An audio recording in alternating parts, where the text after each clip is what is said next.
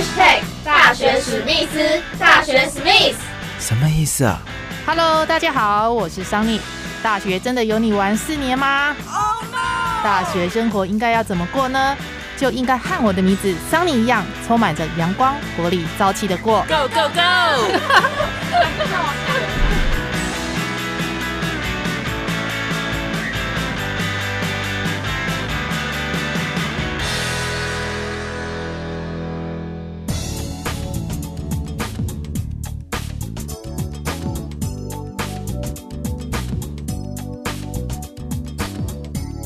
Hello，大家好，欢迎收听第七十二集的大学史密斯，我是主持人桑尼。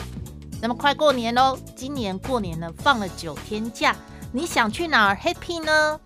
辛苦了一整年，不妨趁着九天的假期，好好来慰劳自己，倾听自己内在的声音，来个彻底大解放一下喽。尽管现在有 Omicron 的威胁，但是呢，桑尼觉得只要打过疫苗，戴好口罩，做好个人卫生防护。今年过年一样可以到外面去旅行，享受一下人生。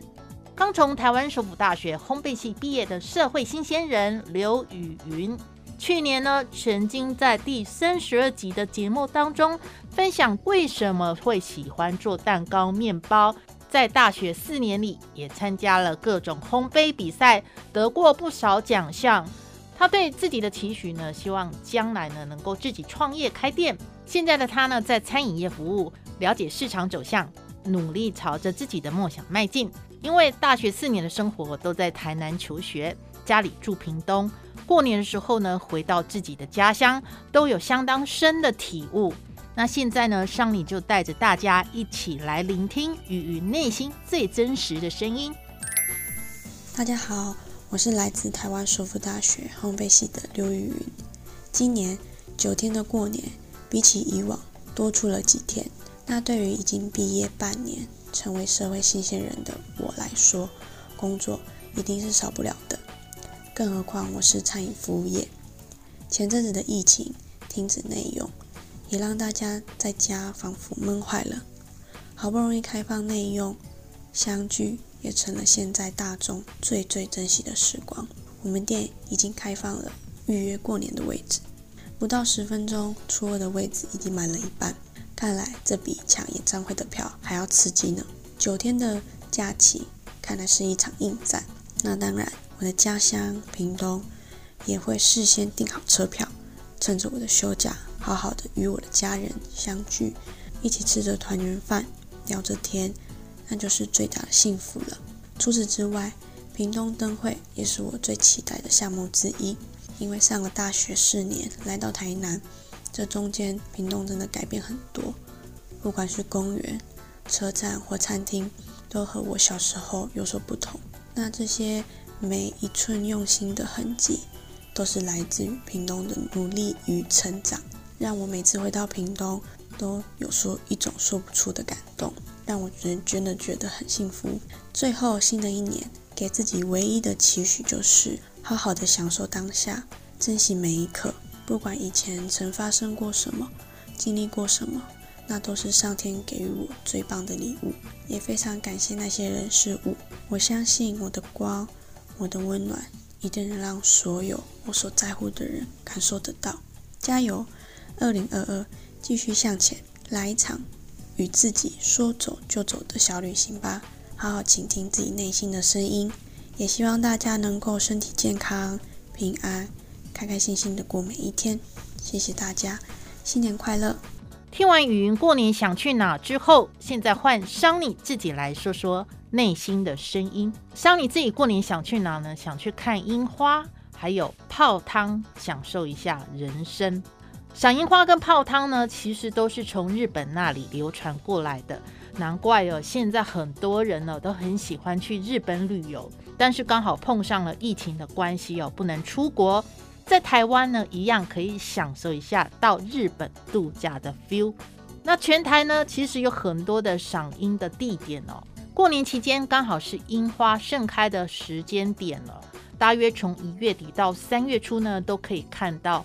呃，全台各地呢樱花盛开的美景，像是台湾原生种的山樱花，花期呢大概是在一月下旬到二月份之间，那是全台最早开花的品种。像是阿里山的福尔摩沙的白樱花，比起红樱花呢，白樱花更显得纯净跟洁白哦，是吸引上你的地方哦。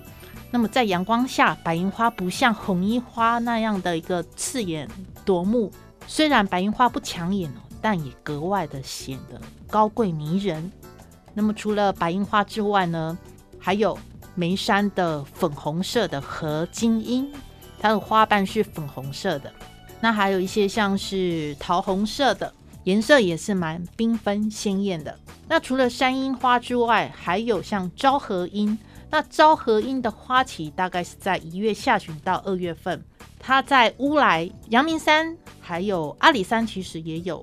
那另外像八重樱，它花期是在二月中旬到三月初，阳明山、南投九族文化村。